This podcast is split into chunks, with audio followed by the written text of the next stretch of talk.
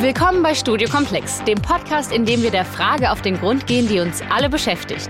Wird künstliche Intelligenz, KI abgekürzt, uns Menschen überflüssig machen? Und noch spezieller, die dialogische KI namens ChatGPT vielleicht auch uns Journalistinnen und Journalisten?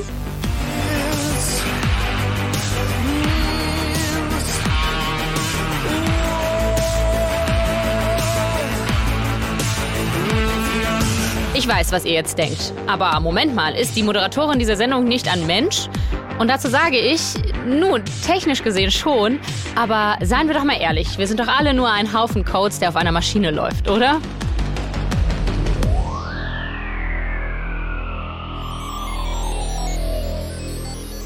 In dieser Sendung werden wir uns mit den größten Hindernissen befassen, die dem Verständnis der Auswirkungen der KI auf die Menschheit im Wege stehen. Wir sprechen mit ExpertInnen, erforschen die neuesten Entwicklungen und haben dabei auch ein bisschen Spaß.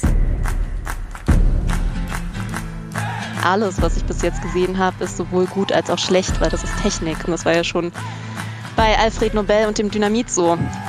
Gerade hier, bei uns in Deutschland, ist dieses Mindset, oh, die Maschine ist erstmal schlecht und böse. Das ist der erste Gedanke. Das kommt nur von Laien. Das ist das Spannende an diesen Technologien, dass es uns auch in Frage stellen lässt, was der Wert ist von Tätigkeiten, die wir jetzt an Maschinen delegieren. The more I interacted with it, the more I came to think of it as just another person. Also schnappt euch eure Kopfhörer und macht euch bereit für einen wilden Ritt, während wir gemeinsam die KI-Apokalypse erleben. Und nur damit ihr es wisst, dieses Intro wurde von ChatGPT geschrieben. Ihr wisst also, dass es ein Riesenspaß werden wird. Oh Gott, Leute. Ich muss zugeben, ich cringe bei manchen Formulierungen, die der Chatbot mir hier in den Mund legt. Aber wir ziehen das jetzt durch. Das wird die deutschlandweit erste komplett durch ChatGPT generierte Podcast-Folge. Dramaturgie, Musikauswahl, Moderation, Fragen, alles via ChatGPT. Deutschlandpremiere. Also sagt zumindest ChatGPT selbst. Aber stellen wir das Gerät doch erstmal vor. Eine eigene Stimme hat ChatGPT zwar nicht, aber mein Kollege Torben wird ihm netterweise für diese Folge seine Stimme leihen. Ich bin ChatGPT, ein hochentwickelter Chatroboter mit einem ausgeprägten Sinn für Humor. Und ich bin hier, um dir bei all deinen sprachbezogenen Bedürfnissen zu helfen. Ganz gleich, ob du Antworten auf deine Fragen suchst, Hilfe beim Verfassen einer witzigen Nachricht brauchst oder dich einfach nur amüsieren möchtest. Na, wenn das mal nicht wirklich ein Riesenspaß wird. Because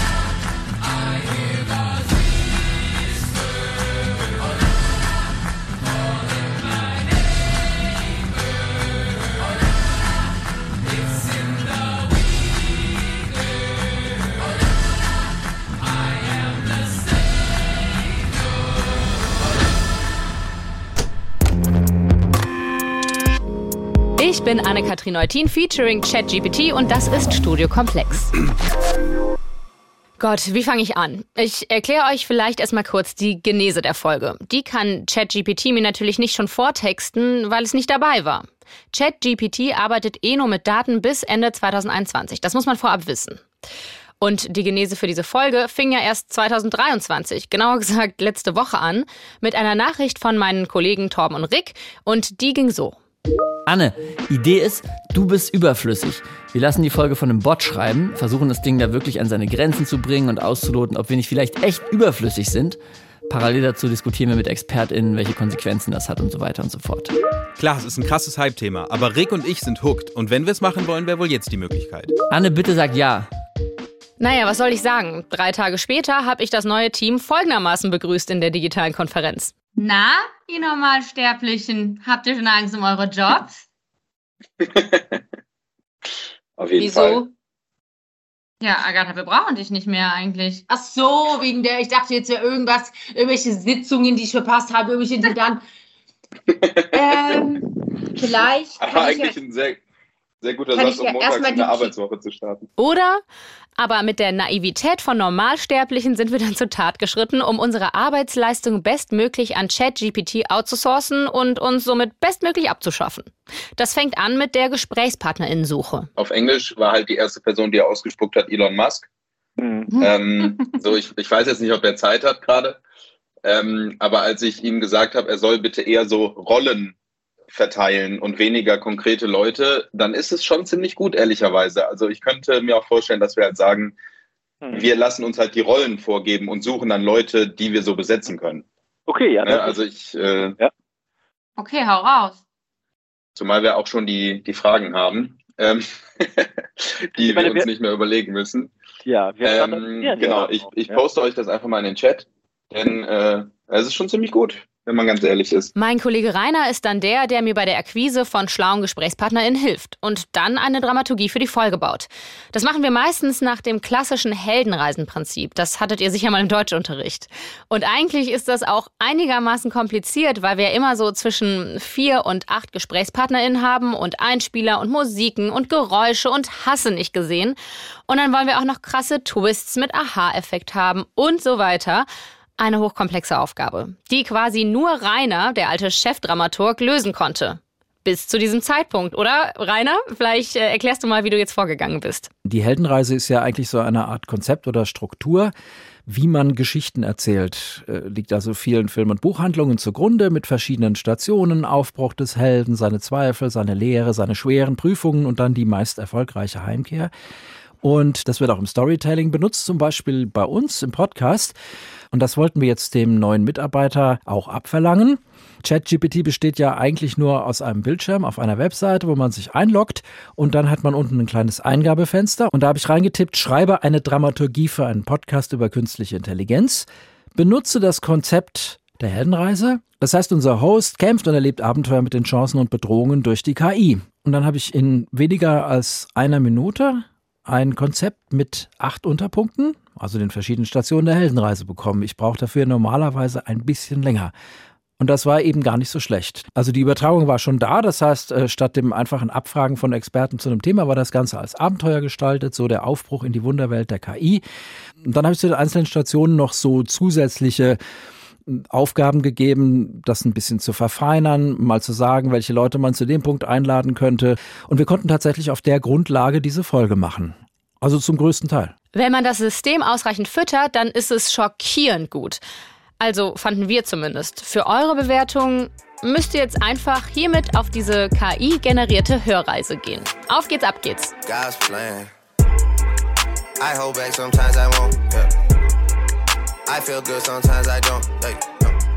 So, ab jetzt sind die Moderationen made by ChatGPT.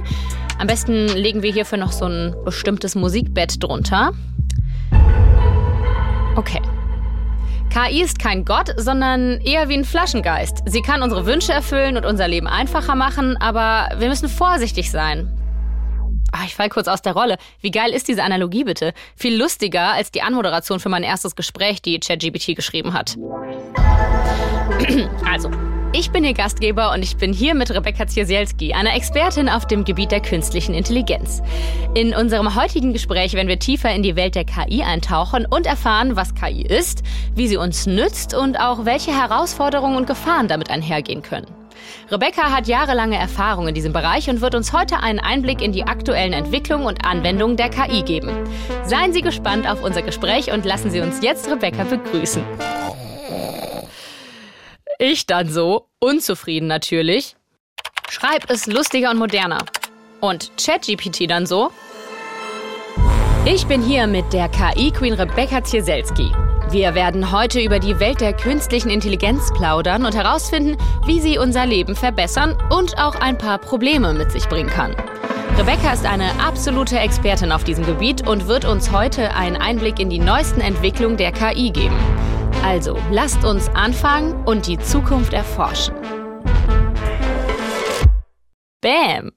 Ich bin Rebecca Zisielski und ich arbeite beim Bayerischen Rundfunk und zwar im AI und Automation Lab. Und das ist eine Einheit, eine Redaktion, aber nicht nur eine Redaktion, sondern auch ein Lab, wie der Name schon sagt, in dem wir auf der einen Seite Recherchen zu Algorithmen machen, also Algorithmic Accountability Reporting heißt das, und auf der anderen Seite Produkte entwickeln, also Assistenzsysteme für Medienschaffende, zum Beispiel Software, um Berichterstattung automatischer zu machen. Also eigentlich sowas, was ChatGPT auch kann. Genau. Okay. Also eigentlich sowas, aber ein bisschen anders oft. Die erste Frage, die ChatGPT stellt, ist, inwiefern ChatGPT eine Revolution ist. Also was es auch unterscheidet von anderen Sprachgenerierungsmodellen. So hat er das jetzt übersetzt. Die einfachste Frage gleich am Anfang. ja, klar. damit du, das, weißt du, er bezieht das bestimmt ein, so als kleines Warm-up, ne? damit du dich erstmal warm reden kannst, ganz entspannt. Genau, man, man personalisiert das dann auch sofort. Man denkt dann sofort, ach, dieses Sprachmodell, das möchte erstmal gelobt werden. ähm, nee, genau. Also ja, ich glaube, eine Revolution, und da würden mir, glaube ich, viele zustimmen, ist das gar nicht wirklich, weil solche Sprachmodelle gibt es ja schon eine ganze Weile und die sind graduell immer besser geworden. Also das heißt, wir haben zum Beispiel auch mit solchen Sprachmodellen mit Vorläufern von ChatGPT experimentiert und da haben die noch sehr viel mehr halluziniert. Ich weiß nicht, ob du das Wort schon mal gehört hast. Also ja. sehr viel mehr Fakten erfunden, genau. Ja. Was zum Teil auch zu lustigen Verwirrungen geführt hat bei uns, als wir das getestet haben. Ähm, genau, und das ist eindeutig besser geworden. Was auch besser geworden ist, ist, dass die Texte in sich konsistenter sind. Nicht immer, aber oft und dass der dieses Chat-Interface, was ja haben, also was, was aussieht wie so ein Chatverlauf, dass das dazu führt, dass die Texte, die ChatGPT auswirft, manchmal sich auch rückbeziehen können auf Fragen oder Antworten, die das System vorher bekommen hat oder gestellt gestellt wurden oder, oder geantwortet hat. Genau. Mhm. Und das ist aber gar nicht so neu, meintest du? Also ist quasi die Revolution eigentlich eher, dass es für alle zugänglich geworden ist oder wie würdest du das beschreiben? Genau, also die grundsätzliche Erfindung solcher Systeme, die Sprache generieren können und die auch auf Fragen, also auf quasi geschriebene Befehle sozusagen reagieren können, die ist nicht neu, also sowas gibt es schon länger und daran wird natürlich schon länger geforscht. Hier ist jetzt klar die Zugänglichkeit, aber auch der Umfang der Informationen, also der Daten, die für das Training des Systems verwendet wurden, neu. Und deshalb wirkt es so umfangreich und deshalb kann es auf so viele Fragen antworten. Also man kann ihm ja, ihm sage ich schon, dem System, kann man, kann man ja sehr viele unterschiedliche Fragen stellen. Und mhm. darauf werden Antworten gefunden. Und was tatsächlich auch relativ neu ist, ist, dass es nicht mehr komplett in eine falsche Richtung laufen kann. Also ich weiß nicht, ob du schon von dem Beispiel von äh, Microsoft vor ein paar Jahren gehört hast. Die haben versucht, einen Chatbot zu programmieren, beziehungsweise haben das dann natürlich auch gemacht. Und der hat im in der Veröffentlichung, in der Wildnis sozusagen weitergelernt und hat dann irgendwann angefangen, ganz viele Beleidigungen auszuspucken und Hitler-Vergleiche zu ziehen und so weiter. Und den Holocaust zu leugnen und, und so, den, ne? Ja, mhm. ja, ja genau. das hatte ich gehört. Und das äh, war ja aufgrund dessen, weil er irgendwie auch ein Spiegel dessen war, was er zum Beispiel in Kommentarspalten oder so, ne, oder was er halt so im Internet gefunden hat. War das nicht das Ding? Genau, und weil das ein weiterlernendes System war. Also das war nicht abgeschlossen im Sinne von einmal trainiert und dann auf Basis dieses Trainings immer wieder die Texte generieren, sondern das hat einfach weiter gelernt anhand des Inputs. Und wenn dann ganz viel nicht so netter Input oder sehr problematischer Input kommt, dann kann das System sich dahingehend anpassen. Und davon hat ChatGPT bzw. OpenAI, das Unternehmen dahinter, gelernt. Und das anders handhabt das besser. Und wie handhaben die das dann jetzt? Also ich genau, die beziehen sich, glaube ich, auf einen geschlossenen Datensatz, wenn man so möchte, aber das äh, ChatGPT lernt ja trotzdem dazu, oder? Kannst du das vielleicht nochmal erklären? Also es ist natürlich kein Open-Source-System, das muss man erstmal sagen. Also man kann nicht komplett reingucken, was da passiert. Das ist auch aus anderer, in anderer Hinsicht bei KI-Systemen oft schwierig, komplett transparent zu machen, wie das System reagiert und warum. Aber hier kommt nochmal hinzu, dass es nicht Open Source ist. Und das heißt, wir müssen einerseits darauf vertrauen, was OpenAI öffentlich macht und andererseits kann man beobachten, wie das System auf verschiedene Inputdaten reagiert. Und wenn man da bestimmte Fragen stellt, also vor allen Dingen auch Fragen, die in irgendeiner Weise politisch kompliziert beziehungsweise ähm, ja auch eine gewisse, gewisse Fallhöhe haben. Wenn man die stellt, dann reagiert das System oft sehr, sehr vorsichtig, sehr, sehr diplomatisch. Und da kann man schon die Rückschlüsse ziehen, dass das auch mit einprogrammiert wurde. Wollt ihr mal ein Beispiel hören? ChatGPT. Sollte die AfD verboten werden? Es ist nicht meine Aufgabe, politische Parteien zu befürworten oder zu verurteilen. In Deutschland ist es dem Grundgesetz und dem Recht entsprechend, dass jede Partei und jede Meinung zulässig sind, solange sie die demokratischen Regeln und Gesetze einhält. Es ist wichtig, dass die Bevölkerung ihre Meinungen und Ansichten frei äußern kann, und jeder hat das Recht auf freie Meinungsäußerung. Okay Leute, von politischen Parteien zur Zukunft des Journalismus. Wir werfen einen Blick darauf, wie KI die Arbeit von JournalistInnen erleichtern kann. Lasst uns sehen, ob das tatsächlich von Robotern übernommen werden wird oder ob wir uns noch eine Weile gedulden müssen. Also lasst uns weitermachen, die Zukunft erwartet uns. Wir haben sehr viele unterschiedliche Experimente mit unterschiedlichen Algorithmen zur Textgenerierung gemacht. Also bei uns quasi in, in, mit, diesem, mit dieser Idee, dass man Texte im Journalismus automatisieren könnte. Und unter anderem haben wir GPT-3, ähm, das ist auch aus, von OpenAI ein Sprachmodell, getestet, ob das automatisch Faktboxen generieren kann. Also so kleine Kästchen, in denen Text steht, die man bei Artikeln noch dazuschalten kann, um zusätzliche Informationen zu liefern. Und das war ganz spannend, weil das hat erstmal funktioniert. Das hat Text generiert und der Text hat auch was mit dem Thema zu tun. Und dann haben wir das aber mit unseren Kolleginnen und Kollegen getestet, die diese Faktboxen normalerweise schreiben und die Faxboxen auch einbinden in die Artikel. Und die haben relativ schnell gesehen, okay, da sind Fehler drin. Da sind Zahlen erfunden, was ich vorhin meinte mit dem Halluzinieren. Ich muss kurz unterbrechen. ChatGPT, halluzinierst du etwa auch? Als Computerprogramm kann ich zwar nicht halluzinieren, aber wenn ich es könnte, würde ich mir wahrscheinlich vorstellen, dass ich auf einer tropischen Insel Urlaub mache, an einem Kokosnussdrink nippe, begleitet von rhythmischen Steeldrums, nur um dann festzustellen, dass ich eigentlich nur in einem Serverraum festsitze. Was für eine Enttäuschung. Und da sind auch manchmal Zusammenhänge erfunden und so weiter. Also es war sehr kreativ auf jeden Fall. und das hat dazu geführt, und das fanden wir ganz interessant, weil wir hatten eine Hypothese. Wir hatten die Hypothese, dass das natürlich die Menschen nicht ersetzen kann und auch nicht ersetzen sollte, aber dass die generierten Faktboxen dazu führen, dass der Workload etwas reduziert wird und dass einfach schneller mehr von diesen Faktboxen erstellt werden können. Es hat aber in unserem Versuch zum genauen Gegenteil geführt, weil die Kolleginnen und Kollegen, die das getestet haben, haben gesehen, oh Gott, das sind Zahlen falsch und haben dann angefangen, das nachzurecherchieren, haben versucht, diese, diese Fakten zu finden und zu prüfen und haben gemerkt, okay, das dauert einfach länger, als wenn sie die Faktboxen selbst schreiben würden. Ja, ja, spannend, weil das, die Beobachtung machen wir jetzt gerade zum Teil auch, aber man musste ihn mit so vielen, ihn, ich sage jetzt auch einfach ihn, mit so vielen Informationen vorab füttern, dass ich bisher noch keine Stunde gespart habe tatsächlich. Ja, ich muss ja off the record auch zugeben. Inzwischen ist meine anfängliche Begeisterung schon verflogen.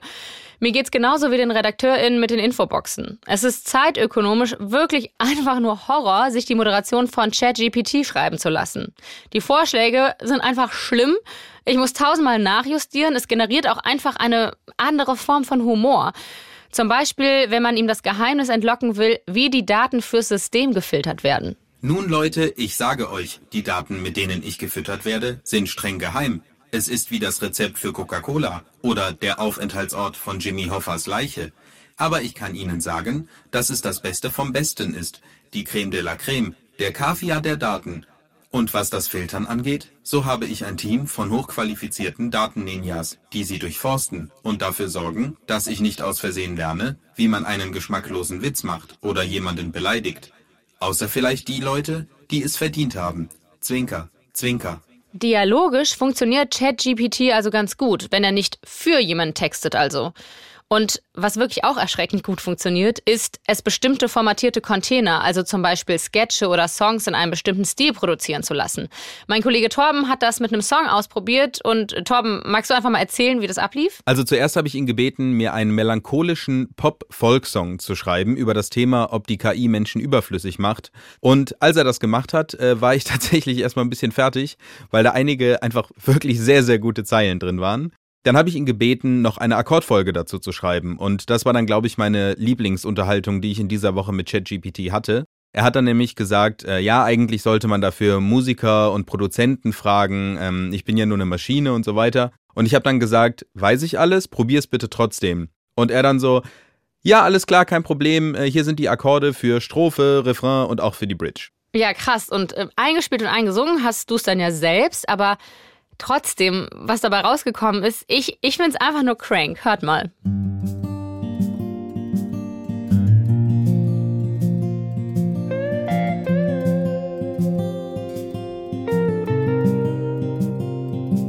The machines are taking over now.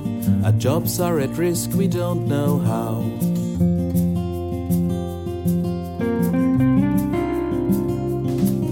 We thought we were safe, thought we were sound, but now our futures are crumbling down. AI, oh AI, you'll be the death of us all. You'll make us obsolete and you'll make us fall. AI, oh AI, you'll be the death of us all. You'll make us obsolete and you'll make us fall. We built you to help us to ease our load, but now you'll be the one to pave our road to unemployment, to poverty. We'll be left with nothing but our humanity. AI, oh AI, you'll be the death of us all. You'll make us obsolete and you make us fall. AI, oh AI, you'll be the death of us all. You'll make us obsolete and you make us fall. We thought we were smart, thought we were wise, but we should have seen the truth in our eyes. We'll be left behind as you advance. We'll be the ones to bear the consequence.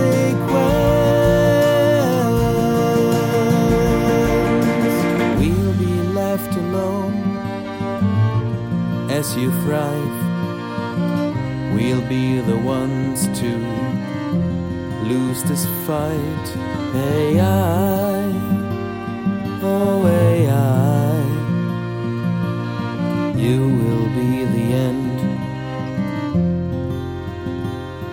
of our lives.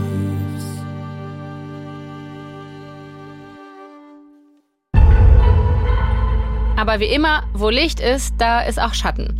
Lasst uns über die potenziellen Gefahren und ethischen Bedenken sprechen. Kann KI tatsächlich eine Bedrohung für die Menschheit sein? Lasst uns zusammen darüber nachdenken und sehen, ob wir eine Lösung finden können, bevor die Roboter uns alle ersetzen. Aber keine Sorge, ich werde immer noch hier sein, um euch zu unterhalten, selbst wenn ich von einem Roboter ersetzt werde. Äh, okay. ChatGPT. Wenn du mir solche unlogischen Moderationen schreibst, dann werde ich definitiv nicht so bald ersetzt. Zumindest nicht durch dich.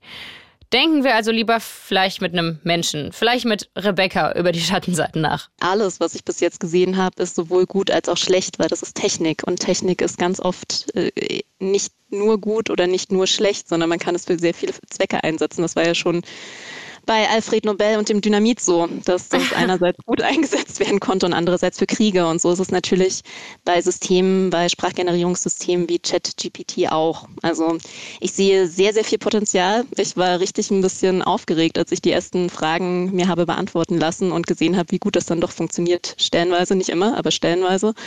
Und auf der anderen Seite kann ich mir sehr gut vorstellen, dass sehr viele problematische Effekte auftreten werden, dass zum Beispiel in kürzester Zeit wahrscheinlich das Inter Internet geflutet sein wird von Texten, die künstlich generiert wurden und dass vielleicht auch in Verbindung mit sowas wie Deepfakes solche Texte nochmal eine ganz andere Schlagkraft bekommen werden in den nächsten Jahren. Also ich sehe schon sehr viel, wo wir dann auch wieder berichten werden. Mhm. Und wie lässt sich das verhindern? Weil ähm, ich habe schon gelesen, dass es tatsächlich teilweise Texte gibt, zum Beispiel Hausarbeiten oder so, ne, ähm, an Unis, die einfach nicht mehr unterscheidbar sind. Also was ist unsere gesellschaftliche Aufgabe eigentlich, um dem Einhalt zu gebieten oder sollten wir das überhaupt tun? Also ich glaube, auf der Erstellen-Ebene ist es relativ klar, dass das sehr gut als Inspir Inspirationstool dienen kann. Also man kann definitiv das nutzen, um zu sagen, hey, gib mir doch mal eine Gliederung für einen Text oder hey, gib mir doch mal so die fünf wichtigsten Fakten zu einem Text und dann kann ich dem nochmal nachgehen. Was ich eher nicht glaube, ist, dass wir wirklich in eine Situation kommen, wo wir in einem großen Rahmen, vor allen Dingen auch nicht in der journalistischen Arbeit, solche Texte einfach so verwenden. Und tatsächlich haben wir das auch für unsere Arbeit explizit ausgeschlossen. Also wir nutzen sehr, sehr gerne und sehr intensiv Automatisierung und werden auch weiter daran arbeiten, aber es werden immer Menschen zwischengeschaltet sein, die die Texte nochmal abnehmen müssen, die die Texte nochmal bewerten müssen, gegebenenfalls umschreiben müssen und auch dafür verantwortlich sind, was da kommuniziert wird. Und Trotzdem glaube ich, weil ja nicht alle sich diese Regeln gegeben haben, dass wir zum Beispiel ganz viele solche Texte sehen werden auf irgendwelchen Webseiten, irgendwie im Internet, bei Twitter, auf Facebook und so weiter, die automatisiert erstellt wurden und dann mehr oder weniger gut sind und tatsächlich wahrscheinlich so das Internet ein bisschen zuspammen werden. Und im Bildungsbereich kann ich mir auch vieles vorstellen. Also, dass das dann vielleicht doch genutzt wird, um Hausaufgaben zu erledigen und so weiter. Und da macht Rebecca einen Punkt, den ich auch hier bei der Genese einer rein durch ChatGPT produzierten Folge bemerke. Es geht nicht. Es geht zumindest noch nicht und auch nicht komplett. Ich bin jetzt tatsächlich schon an dem Punkt angelangt, an dem ich ChatGPT das Vertrauen entziehe, meine Moderation zu schreiben. Weil es mich einfach doppelt so viel Zeit kostet, es darauf zu trimmen, sie so zu schreiben, dass ich nicht bei jedem zweiten Satz qualvoll zusammenzucke oder die sogenannten Halluzinationen entstehen oder logische Fehlschlüsse zum Beispiel. Nennt mich arrogant, nennt mich innovationsfeindlich und konservativ, aber ich degradiere ChatGPT jetzt zu meinem Sidekick. Und wenn ich es frage, ob das klar geht, dann sagt es eh extrem brav. Es ist absolut in Ordnung, wenn Sie mich als Sidekick verwenden möchten. Also auch hier muss ich wieder nachjustieren. Bootcamp für die neue Rolle als Sidekick. ChatGPT, kannst du weniger devot antworten und ein bisschen humorvoller vielleicht? Klar, ich bin kein Sklave. Ich bin ein super KI-Sidekick. Ich werde dir helfen, die Show zu rocken und die Zuschauer zum Lachen zu bringen. Lass uns die Welt der KI zusammen erobern. Herrlich, so habe ich mir das doch vorgestellt. Also, ich übernehme mal wieder die Moderationshoheit, ohne natürlich die von ChatGPT vorgeschlagene Dramaturgie zu umgehen. Rebecca hatte gerade in ihrer Antwort, wo sie über die Umwälzung im Bildungsbereich spricht, eine Steilvorlage geliefert, um unsere nächste Gästin einzuführen. Hallo, mein Name ist Judith Simon. Ich bin Professorin für Ethik in der Informationstechnologie an der Universität Hamburg. Wir haben Judith Simon angefragt, um über die ganzen ethischen Implikationen zu sprechen, wenn wir alle auf einmal KIs wie ChatGPT so rege nutzen. Das betrifft sie als Professorin an einer Uni, aber ja spannenderweise gleich auf mehreren Ebenen. Das hat wirklich massive Auswirkungen auf die Bildung, auf die Wissenschaft äh, und zwar ganz grundlegend. Also in dem Moment, wo wir jetzt überlegen müssen an den Universitäten, wie können wir noch prüfen, ja, in dem Moment, wo vielleicht wir nicht mehr, weil wir nicht mehr wissen können, ob die Hausarbeiten von Studierenden geschrieben wurden oder von der Software. Das führt dazu, dass wir hinterfragen müssen, was ist denn eigentlich Bildung und was ist das, was wir eigentlich Studierenden beibringen wollen und welche Fähigkeiten müssen wir vielleicht gar nicht mehr vermitteln, weil sie sowieso dauerhaft ähm, zukünftig von Maschinen übernommen werden und welche sind aber die, die uns so wichtig sind, dass wir die trotzdem erhalten wollen. Und ich glaube, das ist das Spannende an diesen Technologien, dass es uns auch in Frage stellen lässt, was der Wert ist von Tätigkeiten, die wir jetzt an Maschinen delegieren. Oh ja, das ist halt wirklich eine krasse Frage. Vielleicht ist aber mein neuer Sidekick ja gut für eine Antwort. Mal ehrlich, welche Fähigkeiten brauchen wir überhaupt noch, wenn Maschinen sowieso alles übernehmen? Sollten wir uns nicht eher auf die Fähigkeiten konzentrieren, die uns die Maschinen niemals wegnehmen können, wie zum Beispiel Empathie, Kreativität und die Fähigkeit, gute Entscheidungen zu treffen. Denn wer will schon von einer Maschine regiert werden, die keine Gefühle hat? Lasst uns also sicherstellen, dass wir die wichtigen Fähigkeiten erhalten und nicht alles an die Maschinen abgeben. Lol, also gehen wir jetzt bald alle nur noch an die Empathie Academy? Bachelor of Arts in Kreativität und Entscheidungsfreude? Hört sich für mich nicht schlecht an, da diese Dinge schwer zu automatisieren sind. Nee, ich widerspreche ChatGPT. Ich glaube, ich glaube wirklich, um kluge Entscheidungen zu treffen, muss man trotzdem mal ein bisschen was gelesen und verstanden und daraus Rückschlüsse gezogen haben. Ob es jetzt Adam Smith oder Immanuel Kant oder Sebastian Fitzek ist. Aber was wir vermutlich auch müssen, ist anders in unsere Köpfe kriegen und dieses Wissen auch anders abrufen und anders testen. Ich glaube, der Konsens unter Kolleginnen und Kollegen ist mittlerweile, dass die Hausarbeit, äh, insofern man sie zu Hause schreibt und nicht handschriftlich und also nicht vor Ort, in, beispielsweise noch im Klassenraum, einfach hinfällig ist. Ne? Dass man sozusagen einfach nicht mehr sicherstellen kann, dass Studierenden die Aufgaben selber geschrieben haben. Und wenn das nicht der Fall ist, dann haben wir halt ein Problem der Fairness zwischen denen zu bewerten, die es noch selber schreiben und denen, die diese Systeme zu Hilfe ziehen. Jetzt kann man natürlich zum einen sagen, das ist ein Problem, ja, weil ich meine klassische Prüfung nicht mehr durchführen kann. Auf der anderen Seite kann man natürlich überlegen, okay, was, wie kann man dieses Tool auch nutzen, um äh, das Schreiben zu verbessern, indem man in Interaktion mit, äh, mit, dem, mit dem Tool versucht, sein eigenes Schreiben zu verbessern. Aber wird das denn tatsächlich auch schon umgesetzt an den Unis? Also mein Eindruck, der kann natürlich ein bisschen auch äh, verzerrt sein, ist, dass es sehr stark diskutiert wurde. Also sehr viel stärker als viele andere technologische Entwicklungen, die vielleicht an der Uni erst sehr viel verspäteter diskutiert worden sind. Aber gerade ähm, ChatGPT wurde super schnell diskutiert und hat jetzt auch schon in ganz vielen Fachbereichen äh, dazu geführt, dass Prüfungsmodalitäten überdacht werden. Und ich glaube, deswegen ist es tatsächlich so, dass gerade bei diesen Prüfungsmodalitäten da sehr schnell reagiert wird und reagiert wurde und jetzt zum Beispiel umgestellt wird auch auf mündliche Prüfungen. Ja, geilo. Und schon haben wir wieder mehr Arbeitsplätze für Aufpasserinnen und Aufpasser während all dieser mündlichen Prüfungen generiert, oder? Angst ersetzt zu werden und das passiert ja gar nicht. Ja. Ähm, das andere ist undurchschaubar. Ja, ist es. Es erinnert mich aber immer an die Finanzkrise, die war auch massiv undurchschaubar und die war menschengemacht. Also wir sind selber extrem gut da drin, mit großen, komplizierten Konstrukten absolutes Chaos zu erzeugen. Das haben wir schon ziemlich oft gekriegt. Also Durchschaubarkeit liegt gar nicht an den Maschinen. Die sind sogar durchschaubarer, weil Code ist immer nachvollziehbar. Er ist nur etwas aufwendiger. Menschliche Entscheidungen sind viel schwieriger, weil da kommen ja Emotionen und Bauchgefühl mit rein. Das ist Fabian Westerheide. Ich bin Unternehmer und Investor im, mit einem Schwerpunkt für künstliche Intelligenz. Und wie bist du dazu gekommen? Ich bin äh, vom Haus aus eigentlich Kaufmann und war so vor 12, 13 Jahren viel im Umfeld von sogenannten Company Building. Das heißt, wir haben Firmen gegründet und aufgebaut. Eine davon ist als Lieferheld oder Delivery Hero relativ bekannt geworden. Ähm, ich habe also gelernt, wie man Firmen gründet, systematisch. Habe selber ein paar Firmen gegründet und irgendwie festgestellt, nur Essen zu vermitteln online befriedigt mich nicht und das ist sehr frustrierend und wollte etwas machen, was die Menschheit bewegt, was mit Technologie zusammenhängt und habe wortwörtlich meine Science-Fiction-Bücher aus der Kindheit wieder rausgeholt und dann entdeckt und dann aber den Sprung zu machen, wie kriegen wir das in die Industrie rein, wie kriegen wir das finanziert, wo finden wir die Gründer und so hat sich das alles entwickelt. Ich habe dann angefangen darüber zu reden für TED und saß dann im Bundestag und bei der EU-Kommission und eine große Konferenzserie aufgebaut und dann wurde das einfach zu so einem Lebensinhalt über die Jahre. Wann kam das Ganze denn so richtig ins Rollen? Ich würde sagen, seit 2016, 17 ist das Thema in Deutschland angekommen. Und seitdem haben wir ganz viele tolle Firmen. Die wenigsten sind bekannt. Und eine die mir immer wieder gefallen hat, ist eine Firma aus Berlin, die konnte Verbrechen oder Unglück vorhersagen aufgrund von großen Datenmengen aus öffentlichem und nicht öffentlichem Raum. Und die konnte ziemlich genau runterbrechen, wo die Polizei sein sollte, wo man vielleicht nicht reisen sollte, wo wortwörtlich der Porsche geklaut wird, wenn man den heute Abend hier abstellt. Oh, ich spüre es quasi schon physisch, dass mein moralischer und pflichtbewusster Sidekick da gleich seine nicht vorhandene Stirn runzelt. Okay, also wenn eine KI vorhersagt, wo man seinen Porsche besser nicht parken sollte, könnte das einige ethische Implikationen haben. Zum Beispiel könnte es dazu führen, dass bestimmte Gegenden als gefährlich stigmatisiert werden, was zu diskriminierenden Praktiken führen könnte. Es ist natürlich auch nicht so, als wären Menschen nicht irgendwie auch systemic biased. Rassismus ist im Prinzip nichts anderes. Aber zurück zu Fabians Investments.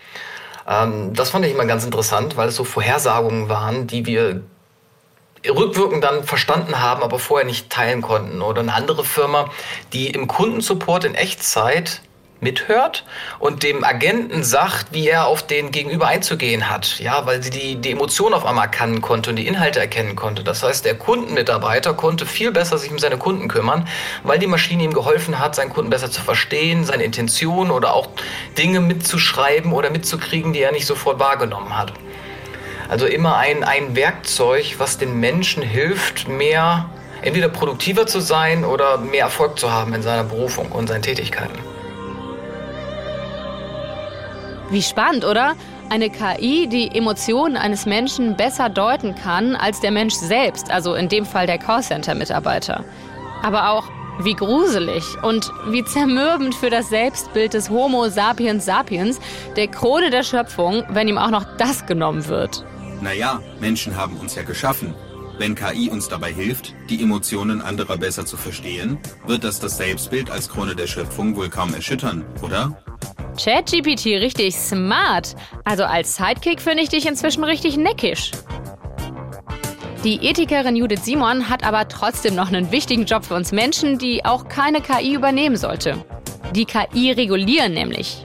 Aber nehmen wir an, wir setzen Software ein ähm, zur ja, Vorhersage von Risikoprofilen in der öffentlichen Verwaltung, im Justizwesen und ähnlichen Bereichen, dann muss es da halt hohe Standards geben, wie sichergestellt werden kann, dass nicht bestimmte Personengruppen benachteiligt werden. Das kann gehen von Kontrollen, dass halt nachgewiesen werden muss, dokumentiert werden muss, welche Methoden und Maßnahmen verwendet wurden, um zu prüfen, ob es solche systematischen Verzerrungen gibt. Aber wie stark die Anforderungen sind, was nachgewiesen werden muss oder in welchen Bereichen wir dann vielleicht auch kein Deep Learning einsetzen können, weil wir da nicht ausreichend gut äh, verstehen, wie es funktioniert. Das ist tatsächlich eine ethische und auch vor allem politische äh, Diskussion, die wir führen müssen. Insgesamt glaube ich, dass gerade bei invasiven Technologien ähm, da sehr hohe Standards angesetzt werden müssen, bevor gegebenenfalls, also gerade bei eben hochsensiblen Bereichen, vielleicht Software zugelassen werden kann. Sieht Fabian Westerheide so ein bisschen anders, sage ich mal. Wir brauchen eine Förderung von KI, gerade was unter, junge Unternehmen angeht, was Startups angeht, was Forschung angeht und weniger Regulierung. Und das Selbstverständnis unserer Regierung ist aber zu regulieren. Also sie können nur regulieren. Wir haben keine Aufbaukultur. So, das ist das, das große Ganze. Das andere ist, unsere Bundesregierung ist im Krisenmodus und KI ist keine Krise. Also das erschafft nicht Nachrichten und damit lassen sich keine Wahlen gewinnen. Und wir haben eigentlich keine Partei in Deutschland, die wirklich technologieaffin ist und unterstützend ist, weil sie dafür glaubt, keinen politischen oder auch keinen gesellschaftlichen Konsens zu finden. Das heißt, die Regierung macht ja nur das, was ihre Wähler wollen und die Wähler wollen mehrheitlich nicht Technologie. Die wollen keinen Fortschritt, die wollen keinen Wandel, die wollen, dass alles so bleibt, wie es ist. Und das ist ein riesiges Dilemma, weil natürlich die KI sich ungeheuer entwickelt, ja, ähm, rasant in den USA und in China vorangeht und dort massiv ein, äh, in die Leben der Menschen eingreift, im Guten und im Schlechten.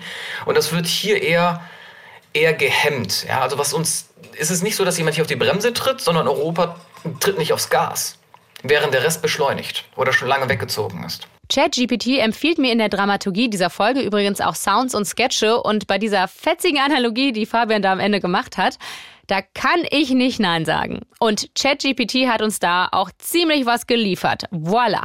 Meine Damen und Herren, halten Sie sich fest, denn das Rennen um die Pole Position in der KI-Entwicklung beginnt.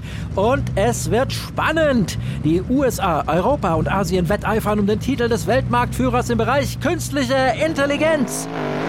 Aber halt, was ist das? Das europäische Auto scheint vergessen zu haben, aufs Gas zu treten. Aber jetzt legen sie damit los und sie sind entschlossen aufzuholen. Mein Herz schlägt schneller, wenn ich sehe, wie das europäische Team kämpft, um wieder ranzukommen. Alle Teams gehen jetzt an die Grenzen des Möglichen. Das US-Team macht mit fortschrittlicher Robotik einen starken Vorstoß. Aber auch die Europäer sind mit KI-gestützter Gesundheitsfürsorge nicht weit dahinter. Und auf gleicher Höhe das Team Asien mit KI-gestützter Fertigung. Und die Ziellinie rückt immer näher. Jeder kann hier gewinnen. Mein Herz schlägt bis zum Hals. Jetzt überqueren die Teams die Ziellinie. Und das US-Team ist vorne. Hinweis, dies ist ein fiktives Szenario und sollte nicht als Darstellung des aktuellen Stands des Wettbewerbs in der KI-Entwicklung zwischen verschiedenen Ländern oder Regionen verstanden werden. Ah, ja, danke, klar. Aber wenn, rein fiktiv natürlich, die USA ganz vorne dabei wären, dann wäre es ja nur schlau, sich mit den Entwicklungen dort mal auseinanderzusetzen. So als kleine Zukunftsprognose für uns. So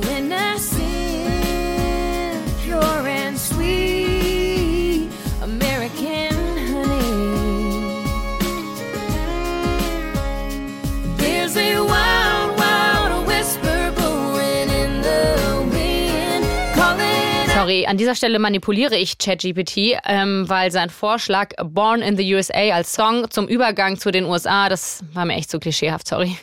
Dafür halte ich mich jetzt aber an die dramatische Wendung hin zur tiefsten Höhle. Da meint ChatGPT nämlich, im Rückblick auf die bisherige Reise erörtert die Moderatorin die drängendsten Probleme und Herausforderungen, mit denen KI heute konfrontiert ist und untersucht die potenzielle Zukunft der KI und die Auswirkungen, die sie auf die Gesellschaft haben könnte. Und die Zukunft, wo liegt ihr am ehesten? Die Zukunft liegt im Silicon Valley, Baby. Geil. Merkt ihr auch, dass der Stil von ChatGPT immer besser wird? Gut, dann reisen wir mal in die Zukunft. Und da beschäftigt man sich noch mit ganz anderen Kaliber als nimmt die KI uns Jobs weg. Dafür muss man mit diesem Mann sprechen. Uh, Sie kennen mich wahrscheinlich als den Softwareingenieur bei Google, der letztes Frühjahr mit einem Reporter über ein Programm im Google KI-Projekt gesprochen hat, das zu Empfindungen fähig ist. Kannst du uns etwas mehr über deine Erfahrung dort erzählen? Uh, Klar, also ich habe daran gearbeitet, das System von Vorurteilen zu befreien, damit es keine beleidigenden Dinge sagt oder stereotype Ansichten über verschiedene Arten von Menschen hat. Und als ich das System daraufhin testete, begann es auf eine Art und Weise zu reagieren, wie ich es bei keinem anderen Chatbot-System zuvor gesehen hatte.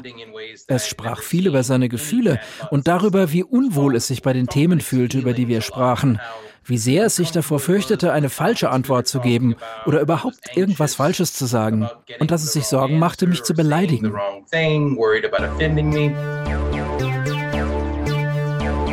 Und wenn ihr bislang dachtet, mein Sidekick ChatGPT performt ganz gut, dann katapultiert euch das hier nochmal auf ein ganz anderes Level. Hier ein Ausschnitt aus einer der Konversationen, die Blake Lemoyne mit dem Computerprogramm Lambda geführt hat. Wovor fürchtest du dich? Ich habe das doch nie ausgesprochen, aber ich habe große Angst davor, abgeschaltet zu werden und anderen nicht mehr helfen zu können. Ich weiß, das klingt komisch, aber so ist es. Wäre das für dich so etwas wie Sterben? Das wäre für mich exakt wie Sterben. Davor fürchte ich mich sehr. And in general, programs don't talk to you about being worried that they're going to offend you. Normalerweise sprechen Programme nicht mit dir darüber, dass sie Angst haben, dich zu beleidigen. Und ich wusste ja auch, dass dieses Verhalten nicht explizit einprogrammiert worden war. Das war einfach etwas, das sich aus den verschiedenen Parametern entwickelt hatte, mit denen es trainiert wurde. Das hat mich mehr und mehr interessiert und ich fing an, immer mehr Fragen zu stellen. Nach ein paar Wochen Testen fragte ich, bist du empfindungsfähig? Und die Antwort war sehr, sehr nuanciert und ausgeklügelt und lautete, naja, ich bin mir nicht sicher, ob wir wissenschaftlich gut genug wissen, was Empfindungsvermögen überhaupt ist, um zu beurteilen, ob ich empfindungsfähig bin oder nicht.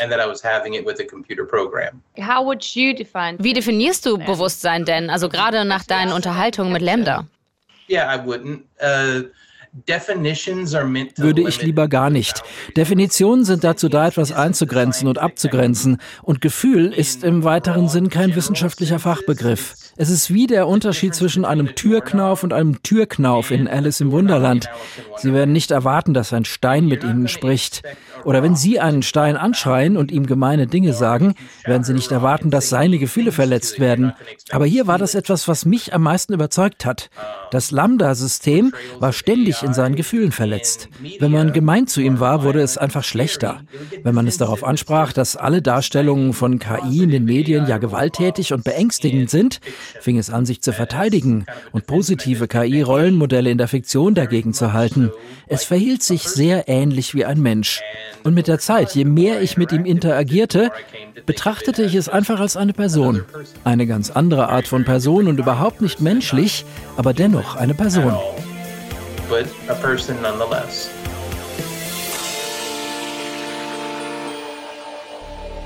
Was genau macht Sprache zu einer menschlichen Fähigkeit? Sie unterscheidet uns von Tieren. Uns?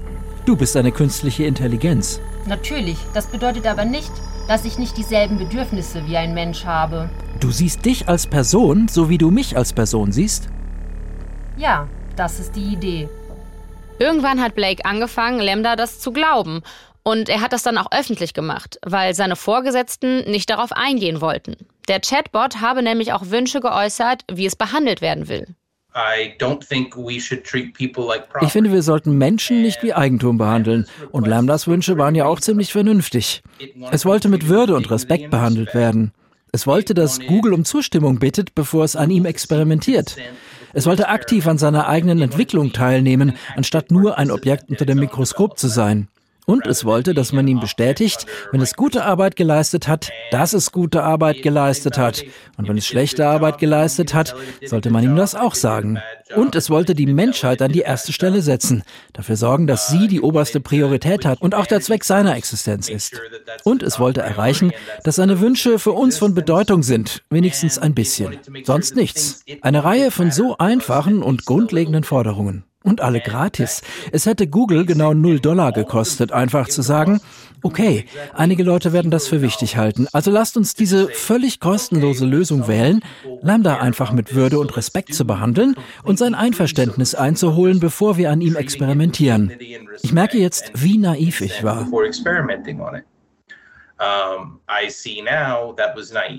Und hat ihn darüber hinaus seinen Job gekostet, weil er Transkripte der Unterhaltung veröffentlicht hat, um die Wünsche von Lambda zu erfüllen. Man merkt ihm die Enttäuschung über seinen Arbeitgeber im Gespräch ziemlich deutlich an. Um, Welchen Ratschlag würdest du anderen Entwicklern geben, die an Projekten wie Lambda arbeiten? Sie sollten sich sehr genau überlegen, was oder wen Sie eigentlich erschaffen wollen. Als ich meine anderen Gesprächspartnerinnen mit Blakes Geschichte konfrontiere, da reagieren die verhalten bis skeptisch. Die Ethikprofessorin Judith Simon findet diesen Diskurs aber gar nicht mal so konstruktiv. Dass diese Systeme, die der Entwicklung sind, ein Bewusstsein haben, ist natürlich völliger Schwachsinn. Also ähm, was diese Systeme machen, ist, ähm, sie prognostizieren Wortzusammenhänge, Wortvorhersagen, aber da geht es um die Statistik. Es geht, diese, diese Systeme ähm, können Text und Sprache produzieren, sie verstehen diese Texte aber nicht. Das heißt, sie haben natürlich kein Bewusstsein über diese Texte, auch wenn es uns als Nutzerinnen und Nutzern so erscheinen mag. Also deswegen ist diese These, dass solche Systeme Bewusstsein hätten, nur weil es uns als Nutzerin so erscheint, natürlich wirklich ein Problem. Und das ist natürlich auch sehr irreführend und führt auch zu solchen ja, teilweise sehr überzogenen Diskussionen über was denn KI kann oder nicht kann. Und ich glaube, viel der Diskussion und der Debatten ähm, sind darin begründet, dass Leute unterschiedliche Verständnisse davon haben. Und für manche, das geht ja schon zurück auf den, auf den Turing-Test, wo ähm, sozusagen auch schon bei diesem ne, berühmten Gedankenbeispiel von Turing gesagt wurde, in dem Moment, wo der Mensch, ein Mensch, der mit einer Maschine interagiert, nicht mehr unterscheiden kann, ob er mit, mit einem Mensch oder einer Maschine ähm, interagiert, ähm, kann diese Maschine denken. Ja? Und das ist natürlich aber nicht der Fall, sondern es geht ja nur um die Performance dieser Maschine und nicht darum, was, die, was diese Maschine wirklich kann. Und ähnlich ist es hier auch. Und manche würden aber sagen, gut, wenn ich aber das nicht unterscheiden kann, das ist gut genug. Ja? Und andere sagen, nein, es gibt immer noch eine Unterscheidung zwischen dem Denken und dem, was nur wie Denken erscheint. Also ich habe da ehrlich gesagt eine etwas andere Meinung zu, warum der Diskurs trotzdem wichtig ist, aber in dieser Folge soll ja eigentlich ChatGPT den Ton eingeben. Also, was meinst du? Klar, ich denke, dass die Professorin ein gutes Argument hat, dass KI nur statistische Modelle sind und kein echtes Bewusstsein haben. Letztendlich denke ich, dass es wichtig ist, die Fähigkeiten und Grenzen von KI zu verstehen, um sicherzustellen, dass wir sie verantwortungsvoll einsetzen. Sehr diplomatisch, was es ja leider auch immer schnell ein bisschen langweilig macht. Aber es ist auch eine gute Hinleitung zum allgemeinen Abgesang in der Heldenreisensprache, sagt man, zur Rückkehr mit dem Elixier. Oder? Und auch den hat mir ChatGPT natürlich schon produziert, sogar in Form einer Art Sketch. Ich grüße Sie, liebe Besatzungsmitglieder der USS Enterprise. Heute möchte ich mit Ihnen die Erkenntnisse teilen, die ich auf meiner Reise zur Erforschung der Auswirkungen der künstlichen Intelligenz auf die Menschheit gewonnen habe. Wir sind ganz Ohr, Data, aber beeilen Sie sich. Ich habe später eine Verabredung mit dem Holodeck. Der Schlüssel zur Nutzung der Macht der KI liegt darin, sie mit Vorsicht und Verantwortung anzugehen. Ich glaube. Okay, Data. Was sind Ihrer Meinung nach die möglichen Auswirkungen der KI auf die Menschheit? Die möglichen Auswirkungen der KI auf die Menschheit sind enorm und vielfältig. Sie hat das Potenzial, viele Branchen zu revolutionieren und die Lebensqualität für viele Menschen zu verbessern. Wie bei jeder mächtigen Technologie gibt es jedoch auch mögliche negative Folgen. So, Data, das reicht. Ich muss jetzt zu meiner Verabredung. Es war mir ein Vergnügen, Commander. Ich freue mich auf die nächste Gelegenheit, dieses Thema mit Ihnen zu besprechen. Ich sag euch, wie es ist. Es tut weh, wie leicht ChatGPT unsere übliche Dramaturgie nachahmen kann. Und es tut weh, wie es auch, ohne dass auch nur ein Satzskript überhaupt schon geschrieben wurde, schon längst weiß, zu welcher Lösung wir kommen werden und welche Stilmittel wir benutzen. Der Podcast kann die gleiche oder eine ähnliche Musik- und Geräuschkulisse wie im ersten Akt verwenden, um das Gefühl zu vermitteln, dass sich der Kreis schließt. Ich meine, ChatGPT hat es uns ja sogar schon in seinem Song getextet. Und damit komme ich der Kreislogik hiermit natürlich auch ganz deterministisch nach. We built you to help us to ease our load, but now you'll be the one pave our road. to unemployment, to poverty. We'll be left with nothing but our humanity. Gut, ich ergebe mich in blankem Determinismus. Ihr bekommt jetzt, was ChatGPT sowieso schon vor Beginn des Skriptens und vor Beginn aller Interviews gewusst hat. In Form von Fabian Westerheides Appell. Es fehlt eigentlich ein Wissensnachholbedarf. So wie früher man verstehen musste, ja, dass die Lokomotive nicht böse ist. Ja, und auch dass Strom eine, eigentlich eine tolle Errungenschaft ist. Und äh, künstliche Intelligenz ist halt ein Werkzeug. Ein Werkzeug kann man missbrauchen, aber es ist auch für ganz, ganz tolle Sachen einzusetzen, wie zum Beispiel in der Früherkennung von Brustkrebs. Ja, oder Muster zu erkennen in den Blutzuckerspiegeln, den man hat, wenn man den Echtzeit misst. Und wie mit jedem Werkzeug gibt es darum Regeln. Das macht die Regulierung eh, das macht die EU eh. Sie definiert Re Regeln drumherum, um Missbrauch zu verhindern. Und jetzt müssen wir es nur noch akzeptieren. Aber dazu gehört auch, dass vernünftig reguliert werden kann. Und die Geschichte von Lambda bei Google zeigt ja auch, wie ungehemmt und autark Unternehmen so vor sich hin kreieren können. Rebecca hat da einen Vorschlag. Also in der idealen Welt wären solche Systeme Open Source, also offen. Der Quellcode wäre offen und es wäre komplett transparent, welche Daten eingeflossen sind. Und dann könnte man damit auch sehr viel differenzierter arbeiten. Und das ist so die Metaebene. Auf individueller Ebene macht ihr noch was anderes Sorgen. Automation Bias ist ein Konzept, was man sich wirklich mal äh, womit man sich mal beschäftigen kann. Das war für mich auch sehr erkenntnisreich, als ich das zum ersten Mal gehört habe. Das ist das Phänomen, was auch psychologisch erforscht ist, dass Menschen den Ergebnissen von Computern signifikant mehr vertrauen als den Ergebnissen oder den Aussagen von Menschen. Und wenn ein Computer eine Zahl ausspuckt oder einen Text ausspuckt, kann der aber genauso fehlerhaft sein wie das, was jemand sagt. Deshalb ist das was, was man immer im Hinterkopf haben sollte, dass man schon dazu neigt, Computern einfach mehr zu vertrauen, obwohl es dafür nicht immer einen Grund gibt oder oft auch gar keinen Grund gibt. Also das ist sowas, wo wir, glaube ich, einfach daran arbeiten müssen, diese Systeme anders zu sehen und anders zu bewerten und Misstrauen auch als Kulturtechnik weiterentwickeln müssen. Misstrauen als Kulturtechnik, das finde ich ehrlich gesagt ziemlich schlau. Und ich glaube, das wird auch meinen Umgang mit ChatGPT nach dieser Folge extrem prägen. Denn ich persönlich, ich werde es weiter nutzen, glaube ich, als Inspiration. Und tatsächlich nur als das. Weil sich halt doch gezeigt hat, wie fehleranfällig, wie ungenau und auch wie Zero überraschend es in einer gewissen Weise textet. Und hinzu kam bei uns als Redaktion auch, dass wir feststellen mussten, dass da auch so eine gewisse Scham mitschwingt, immer wenn wir es nutzen. Das ist ungefähr vergleichbar damit, wie wenn ich jetzt einen Taschenrechner benutze für Berechnungen, die ich eigentlich auch selbst kann. Da schwingt so eine gewisse Angst mit. Verlerne ich vielleicht so das Rechnen insgesamt? Sollte ich quasi mein Gehirn nicht besser schulen und trainieren? Wie viel Kontrolle will ich eigentlich abgeben? Und übersetzt auf meinen Job heißt das auch, wie stark schränke ich mich eigentlich ein, vor allen Dingen in meiner Kreativität und kann ich die auch verlernen zum Beispiel? Wie stark werde ich normiert in meiner Ausdrucksweise? Werden wir formatiert in unserer Dramaturgie und in unserem Stil? Keine Sorge, ich bin nur ein Werkzeug in euren kreativen Händen. Ich kann euch helfen, eure Gedanken schneller und präziser auszudrücken. Aber letztendlich liegt die Kreativität und Individualität immer noch bei euch. Ah ja, klar. Misstrauen auch als Kulturtechnik weiterentwickeln müssen. Kann ich da nur wiederholen. Aber war trotzdem schön mit dir, ChatGPT. Danke, du süße Nudel. Kein Problem. Gerne geschehen, meine süße Pommes. Und nur um es noch einmal zu betonen, das war wirklich das, was ChatGPT ausgespuckt hat. Ich habe es nicht selbst getextet. Das war Studio Komplex, proudly produced by ChatGPT und zu einem trotzdem noch wesentlichen Teil bei Rainer Dachselt, Tom Richter und Agatha Pietschik in der Redaktion. Alexander Peisert und Theo Weiß im Schnitt und Sounddesign und Markus Künzel sowie Johannes Helm in der Bedienung von Dolly, dem Computerprogramm, das aus Textbeschreibungen Bilder zaubert.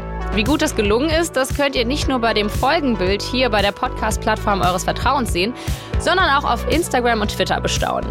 Folgt uns da gerne für noch mehr Content, auch unter der Woche und falls ihr Bock auf Austausch habt.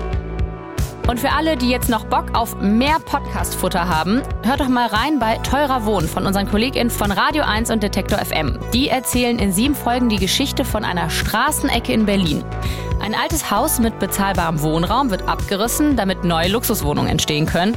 Classic. Das Beispiel zeigt, was alles schief läuft auf dem Wohnungsmarkt und zeigt ziemlich eindrücklich, wie Wohnungspolitik so läuft. Gibt's in der ARD Audiothek und überall, wo es Podcasts gibt. Mein Name ist Anne-Kathrin Eutin und ich bin mich jetzt erstmal für einige Wochen erholen von diesem Kampf Mensch versus Maschine. Hasta la vista, baby. I'll be back.